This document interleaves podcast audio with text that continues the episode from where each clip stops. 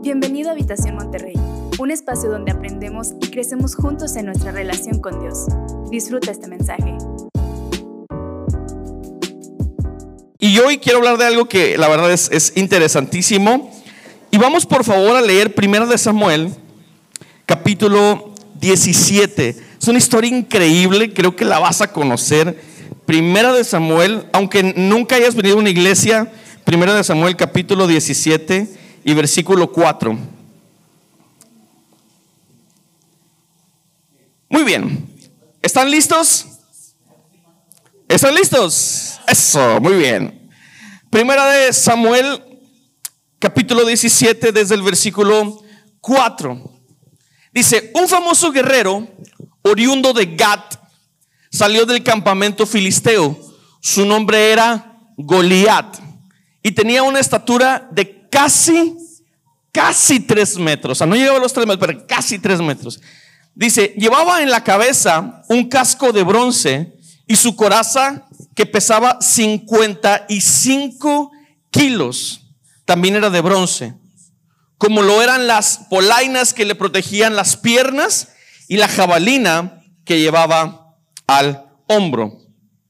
El asta de su lanza se parecía al rodillo de un telar y tenía una punta de hierro que pesaba casi siete kilos. Delante de él marchaba un escudero. Ok, muy bien. Vamos a leer hasta ahí y te voy a pedir que por unos segundos cierres tus ojos y vamos a orar. ¿Sale, vale?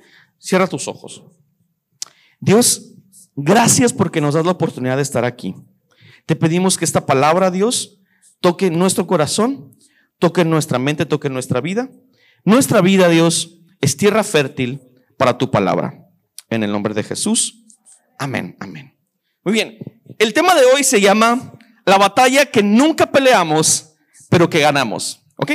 La batalla que nunca peleamos, pero que ganamos. ¿Alguien puede imaginarse a este tipo, un gigante llamado Goliat? O sea, nada más el, el hecho de pronunciar el nombre Goliat, como que nos hace temblar, ¿verdad? O sea, e-, es un hombre muy intimidante y es un tipo muy intimidante. La historia dice que este hombre era un bully. ¿Alguien está familiarizado con la palabra bully?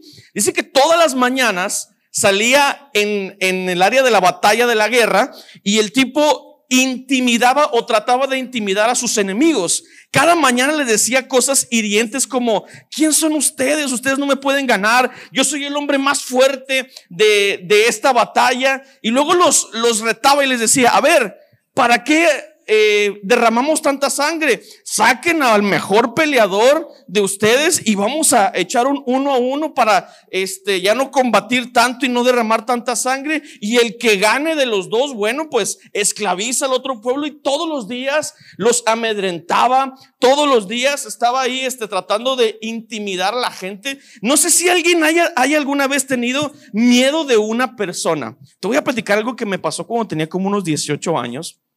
Yo estaba estudiando en, comunicación, que es allá en Mederos, en la uni. Y recuerdo que mi mamá y mi papá con mucho esfuerzo habían comprado un carro para yo poderme transportar de aquí hasta allá, un Chevy. Y este, yo, nosotros vivíamos aquí, o mi mamá vivía en, en, en San Bernabé, ahí por los talleres del metro, ahí sabe para allá.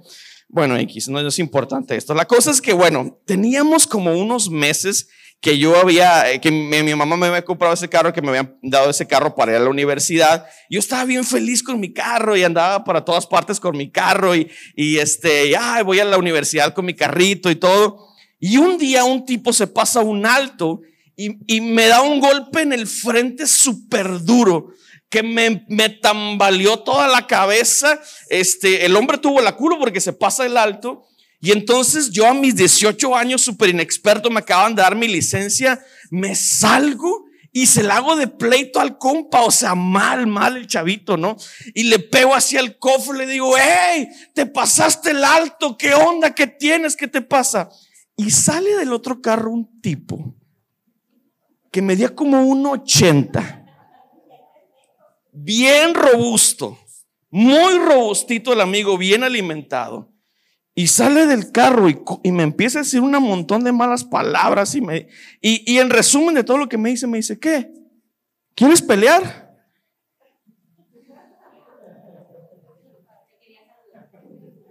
Y fíjate lo que le dije. Le dije, claro, te quieres aprovechar de mí porque soy pequeño. O sea, si, si, hubiera existido el premio el más cobarde del mundo, yo me lo gano en ese rato, ¿no? Bueno, eso me, me hizo saber que uno, no, que uno no debe de bajarse así del carro jamás en la vida, pero me hizo también saber que uno a veces ante las batallas se siente bien pequeño. No sé si te ha pasado que, que hay batallas en la vida que se te dificulta muchísimo pelearlas. O sea, no sé si alguna vez te has sentido imposibilitado para pelear una batalla en la vida. Llámese cualquier tipo de batalla. Una batalla económica, una batalla de una enfermedad, una batalla psicológica, una batalla emocional y te sientes sobrepasado por ese tipo de situación y de circunstancia. Ahora, esta historia que acabamos de leer no se trata de Goliat. Esta historia que acabamos de leer se trata de un rey llamado Saúl. Saúl estaba pasando por uno de los peores momentos de su vida. Él era un hombre lleno de gloria, porque Dios le había dado mucha gloria en, en sus años buenos, ¿verdad? En sus años de oro le había dado mucha gloria y desobedece a Dios. Entonces Dios se aparta de Saúl y el hombre se siente abandonado por Dios. Entonces, no sé si alguna vez alguien ha sentido como que está abandonado por Dios, como que Dios ya no te habla. O sea, literalmente esto le estaba pasando a Saúl. Dios ya no le hablaba. No solamente eso, sino que Saúl estaba en crisis emocional, porque dice la Biblia que el tipo tenía, había demonios que lo atormentaban, que lo atormentaban día y noche.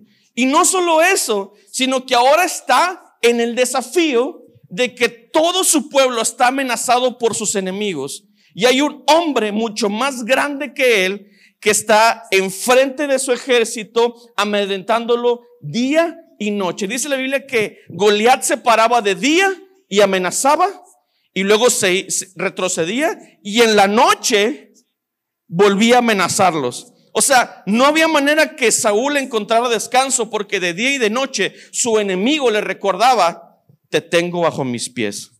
No sé si a alguien le ha pasado eso. Literalmente la vida espiritual de Saúl, la vida emocional de Saúl y la vida laboral de Saúl estaban en crisis. El tipo se sentía abandonado por Dios, sentía que no podía con el problema y no, no solo eso, sino que ya el problema que él tenía estaba ocasionándole problemas a la gente que estaba a su alrededor. Y no hay cosa más terrible que uno pueda sentir que los problemas de uno le están pegando a la gente que uno ama. ¿Alguien ha sentido eso?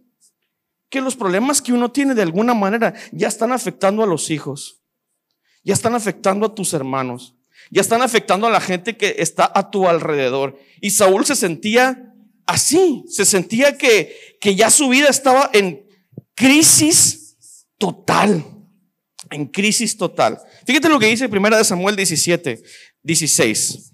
16 al 20. Dice, dice, el filisteo salía mañana y tarde a desafiar a los israelitas. Y así lo estuvo haciendo durante 40 días. Un día Isaí le dijo a su hijo David, ok, esta es una historia paralela que está pasando, ¿no? Un día Isaí le dijo a su hijo David, toma esta bolsa de trigo tostado y estos 10 panes y vete pronto al campamento para dárselos a tus hermanos. Llevaba también, lleva también estos 10 quesos para el jefe del batallón, averigua cómo les va a tus hermanos y tráeme una prueba de que ellos están bien. Los encontrarás en el valle de Elá con Saúl y todos los soldados israelitas peleando contra los filisteos.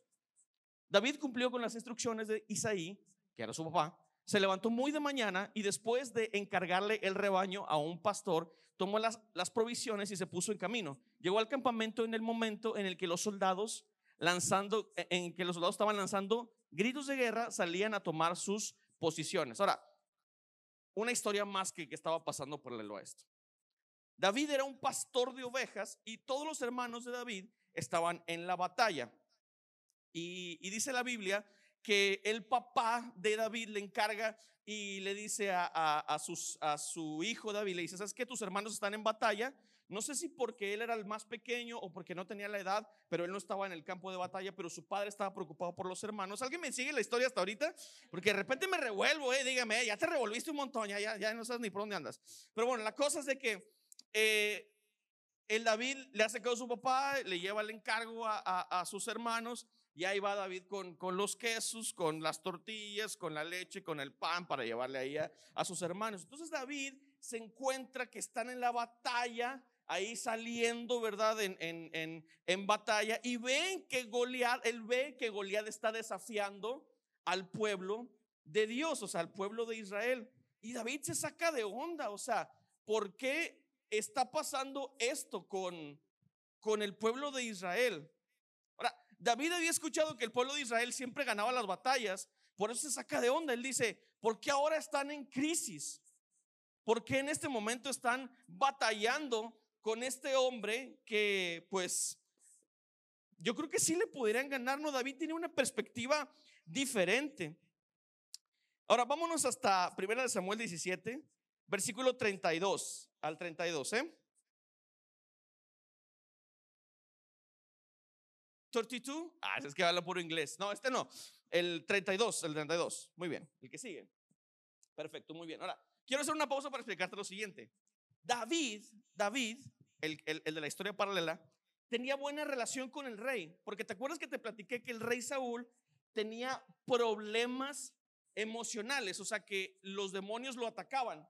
Bueno, David tocaba el arpa y cuando, cuando él tenía problemas así fuertes de que ah, se sentía atacado, su, su, el rey mandaba llamar a David.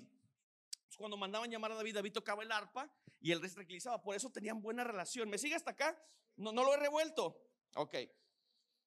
Entonces tocaba el arpa. Entonces, cuando, cuando David ve, ve lo que está haciendo Goliat, se acerca de compa al rey, se acerca de compa y, y, le dice esta, le dice esta frase. Dice, entonces David le dijo a Saúl, nadie tiene por qué desanimarse a causa de este filisteo. Yo mismo iré a pelear contra él, el que no podía ni ir a la batalla porque era joven. Le dice, yo, yo, yo peleo contra él. Ah, porque también se enteró que el que le ganara a Goliat le iban a dar dinero como premio, ¿eh? ¿Y qué más? preguntó David, le van a dar. También le van a dar una esposa, la hija del rey, o sea, va a lleno del rey. Yo peleo contra él, dijo David. ¿Y qué más? No, pues también su familia ya no va a pagar impuestos, le dijo. Luz, agua, teléfono, nada. Bueno, teléfono sí, eso es aparte, dijo. No es cierto, no es cierto. Pero dice, yo mismo iré a pelear contra él, dijo. ¿Cómo vas a pelear tú solo contra este filisteo? replicó Saúl. No eres más que un muchacho, mientras que él ha sido guerrero toda la vida. Si este siervo de su majestad ha matado leones y osos, lo mismo puede hacer con este filisteo pagano, porque está desafiando al ejército del Dios viviente. El Señor, que me libró de las garras del león y del oso, también me librará del poder de este filisteo. ¿Alguien me sigue hasta acá? O sea, este morro tiene mucha confianza, ¿sabes? Tiene mucha confianza. Tiene más confianza que los que están en, en, en plena guerra. Tiene más confianza que el mismo Saúl. Ahora, algo que nos enseña esta pequeña narración es para mí algo importantísimo, ¿no? Lo, lo, primero que nos enseña es que la solución nunca es lo obvio. Y quiero que entiendas esto. La solución a todos tus problemas nunca es lo obvio. Cuando uno está cargado de broncas, cuando uno está cargado de problemas, siempre dice, ok, tengo una deuda enorme en el Coppel, ¿qué es lo primero que voy a hacer? Voy a endeudarme en otro lugar para poder pagar la deuda acá. ¿Alguien ha pensado así alguna vez? No me diga que no, ¿verdad? Claro. Tengo la cuenta del 100 en, en Coppel, bueno, le rasco acá para poder acá, pero ya destapé este hoyo, ¿verdad? Eso es lo obvio en una persona. Si tengo un problema económico, ya sé para dónde correr. Si tengo un problema de esta índole, ya sé para dónde correr. Pero sabes una cosa, yo me he dado cuenta y muchas de las personas que hoy están aquí esta mañana te van a decir que la solución a los problemas nunca, jamás es lo obvio. Dios siempre trabaja de manera diferente a lo evidente y a lo obvio. Yo creo que Saúl estaba pensando, si sigue así la situación en la que estamos, Si sigue así el momento en el que estamos, lo mejor va a ser o rendirnos o ofrecerle una ofrenda de paz o a ver qué hacemos. Pero en Dios nunca es lo obvio. Cuando hay problemas matrimoniales, lo obvio es decir, vamos a separarnos. Pero en Dios nunca es lo obvio. Cuando hay problemas en la familia y los hijos adolescentes están incontrolables, lo obvio es decir, ah, yo ya hice lo que pude hacer, ya vete tú, mijo, ya. Salte de la casa y vete ya la vida que tú quieras. Eso es lo obvio, pero Dios jamás trabaja en lo obvio. Dios siempre hace lo sobrenatural. Cuando te llega un problema de una enfermedad, uno dice, bueno, pues si Dios quiere tenerme aquí, pues va. Pero si no, que sea lo que Dios quiera, ¿verdad? Pero en Dios nunca es lo obvio. En Dios siempre es lo sobrenatural. En Dios siempre es lo que uno nunca, nunca piensa. Pero para entender eso se necesita mucha humildad y tomar una decisión y ser valientes para saber que Dios tiene el control de nuestras vidas. Mucha humildad para decir, no es como yo quiero, no es lo evidente. Mucha, eh, mucha valentía para saber que Dios puede organizar mi vida por completo y tomar una decisión final en mi vida para decir, Dios, creo que tú tienes el poder para sacarme de esta situación. ¿Alguien dice amén a eso? Esto es lo que Dios hace. Nunca es lo obvio, nunca es lo evidente. Número dos, la segunda cosa que Dios nos enseña es, nunca es a nuestra manera. Uno quiere cuando viene a la iglesia, uno quiere cuando se acerca a Dios que todo sea a su manera. Y hasta parece que uno le pone condiciones a Dios, ¿verdad? Dios, sí voy a la iglesia, pero voy a hacerlo de esta forma. Dios, sí, sí voy a aceptar la invitación de mi amigo, pero lo voy a hacer de esta manera, a mi manera, a mi forma. Voy a acercarme a ti de esta manera. Voy a acercarme a ti y quiero un cambio en mi vida, pero lo voy a hacer de esta forma. Pero ¿sabes qué es lo que nos enseña Dios? Que nunca es a nuestra manera. Fíjate lo que dijo Saúl después de aceptar que David si fuera a pelear con el gigante. Le dice, primera de Samuel 17, 38, 40, dice, dice, luego Saúl vistió a David con su uniforme de campaña, le entregó también un casco de bronce y le puso una coraza. Obvio, si vas a pelear con un hombre que es bueno para la guerra, déjame te pongo mi armadura para que puedas pelear correctamente con él. Esa es la manera de Saúl, el rey. De, esa es la manera en la que Él conoce, pero Dios siempre trabaja de formas que nosotros no conocemos, ¿ok?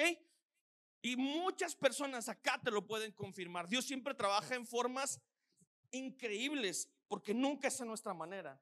Sigue diciendo, David se ciñó la espada sobre la armadura e intentó caminar, pero no pudo porque no estaba acostumbrado. No puedo andar con todo esto, le dijo a Saúl. No estoy entrenado para ello. De modo que se quitó todo aquello toda la armadura, tomó su bastón, fue al río a escoger cinco piedras lisas y las metió en la bolsa del pastor.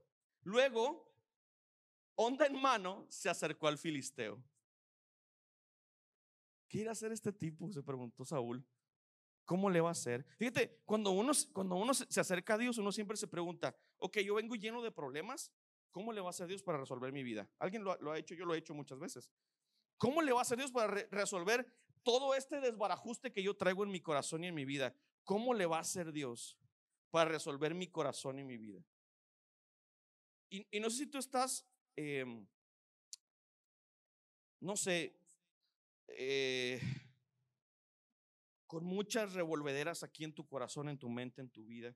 Piense y piense cómo Dios lo va a hacer. Pero sabes una cosa, Dios siempre lo hace a su manera, no es a nuestra manera. Y la tercera cosa que Dios nos enseña es que nosotros no escogemos a Dios, sino que Él nos escoge a nosotros. Saúl pudo haber escogido muchas maneras de o perder esa batalla o dejarse ganar. Pero lo que tenemos que entender es que, uno, las batallas no las podemos escoger y nosotros no escogemos al Dios de las batallas. O sea, nosotros no escogemos, sino que Él nos escoge a nosotros. Tal vez tú piensas que tú escogiste hoy estar acá esta mañana, pero sabes una cosa, Dios te escogió antes de que alguien te invitara a venir hoy acá. Dios te escogió, Dios te seleccionó y Dios dijo, yo quiero que hoy mi hijo, mi hija, escuche este mensaje que le voy a dar. Yo quiero que hoy mi hijo, mi hija, escuche esta palabra que hoy le voy a dar. Hoy quiero que mi hijo y mi hija sienta el amor que hay en mi corazón hacia Él, porque nosotros no escogemos a Dios, Él nos escoge a nosotros. ¿Alguien quiere saber cómo acaba esta pelea? Ok, mira, yo no estuve en esa pelea y hay muchas películas que hablan acerca de esta pelea, pero como te dije hace un momento, soy un super ñoño de primera y yo quiero imaginarme que el campo de batalla era algo así. ¿Alguien recuerda esta escena? Ahora, yo no sé cómo se veía Goliat, ¿eh? o sea, yo no, no sé ni cómo, o sea, me lo puedo imaginar, pero yo creo que Goliat con toda su armadura se veía más o menos así. Algo así se veía. ¿Quién es este hombre? Ah, sí se sabe, sí sabe. Es ñoño igual que yo. Ahora, yo no sé cómo se veía David, pero yo creo que David se veía más o menos así, mire. Que él tomó sus cosas y se veía así. Espérame, no me la pongas todavía, Renuco. Espérame, espérame. Lo estoy dejando para que me tome fotos. Para que me tomas tú, amor.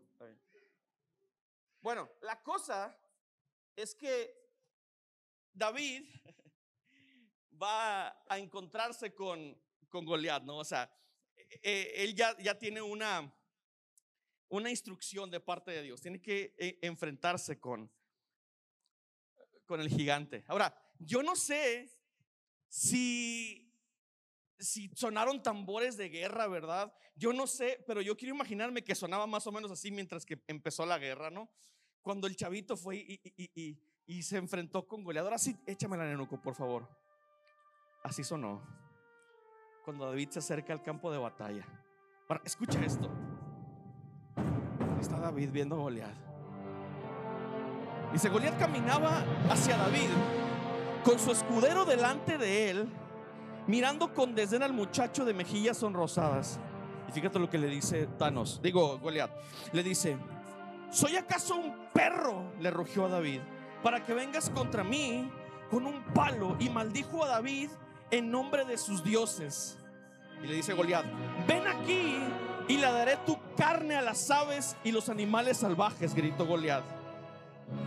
David le respondió al filisteo, Tú vienes contra mí con espada, lanza y jabalina, pero yo vengo contra ti en el nombre del Señor de los ejércitos celestiales. El Dios de los ejércitos de Israel, a quien tú has desafiado. Y luego le dice el rey David, David, perdón, dice, tú vienes contra mí con espada, lanza y jabalina, pero yo vengo contra ti en el nombre del Señor de los ejércitos. Hoy el Señor te conquistará y te mataré y cortaré la cabeza y luego daré los cadáveres de tus hombres a las aves y animales salvajes. Todos los que están aquí reunidos sabrán que el Señor rescata a su pueblo, pero no con espada ni con lanza. Esta batalla es del Señor y la entregaré en nuestras manos. Mira, fíjate, fíjate, fíjate, fíjate esto. Dice, David fue corriendo para enfrentarse. Metió la mano en la bolsa. Súbele, Nenuco, por favor, súbele. David fue corriendo para enfrentarse con él. Mete la mano y le lanza. Y le pega aquí al gigante. ¡Pum! Y el gigante hace esto.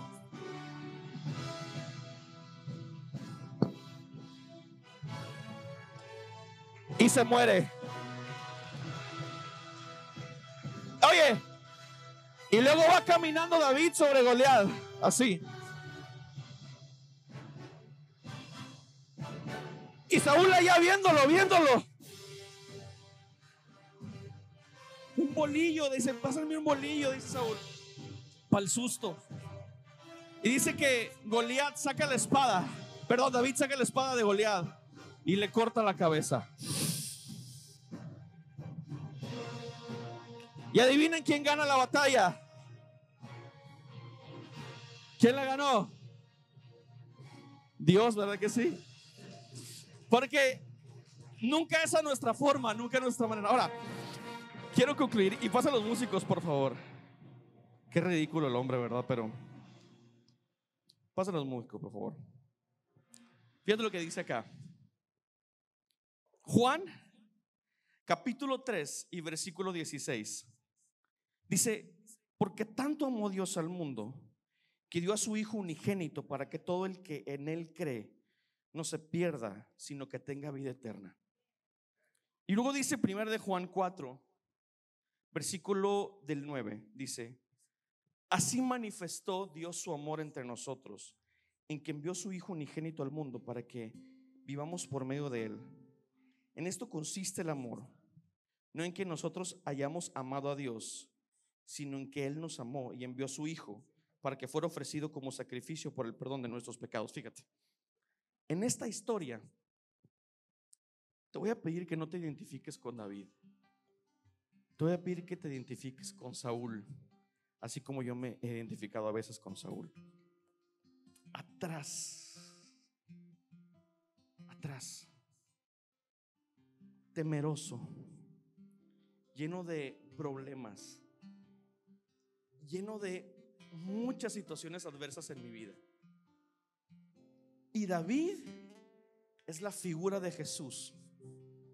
David que te toma, que toma el brazo al, rey y le dice, no te preocupes, yo voy a pelear esta batalla por ti. Y Jesús, hoy, por amor, ¿eh? porque no hicimos nada para merecerlo, hoy nos ve y nos dice,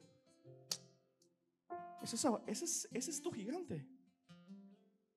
Yo voy a pelear esa batalla por ti, sale. David es la figura de Jesús, que sale a la batalla por nosotros.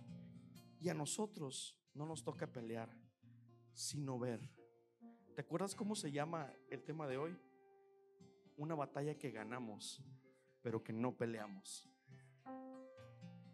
Y Jesús fue a la cruz del Calvario y lo dio todo por amor a ti y por mí. Jesús se puso en la línea de batalla y dijo, yo vencí la enfermedad, yo vencí la muerte, yo lo vencí todo para que tú tengas victoria a través de mí. Yo lo vencí absolutamente todo para que tú puedas ganar sin pelear. ¿Cuál es tu gigante? ¿Qué es lo que te atemoriza y que te sientes sobrepasado? Hace mucha falta valentía para decirle, Jesús, pelea esta batalla por mí. Hace falta tomar una decisión en tu vida hoy y decir, Dios, yo ya no puedo. Necesito que tú pelees por mí esta batalla. Así como Saúl se dio y dijo, vas. Pero Dios te dice, pero no es a tu manera, ¿eh? Es a mi forma. Y yo tengo que pasar por esta batalla para que tú no la pelees. Pero es a mi forma, no es a tu forma. No es como tú lo quieras hacer, es como yo lo voy a hacer. Y de esa manera te voy a dar la victoria. David es el tipo y la figura de Jesús. Y nosotros somos esos Saúles retraídos que no saben cómo van a pelear la batalla. Así que hoy te voy a pedir que tomes unos minutos, así como estás, cierras tus ojos. Cierras tus ojos un minuto.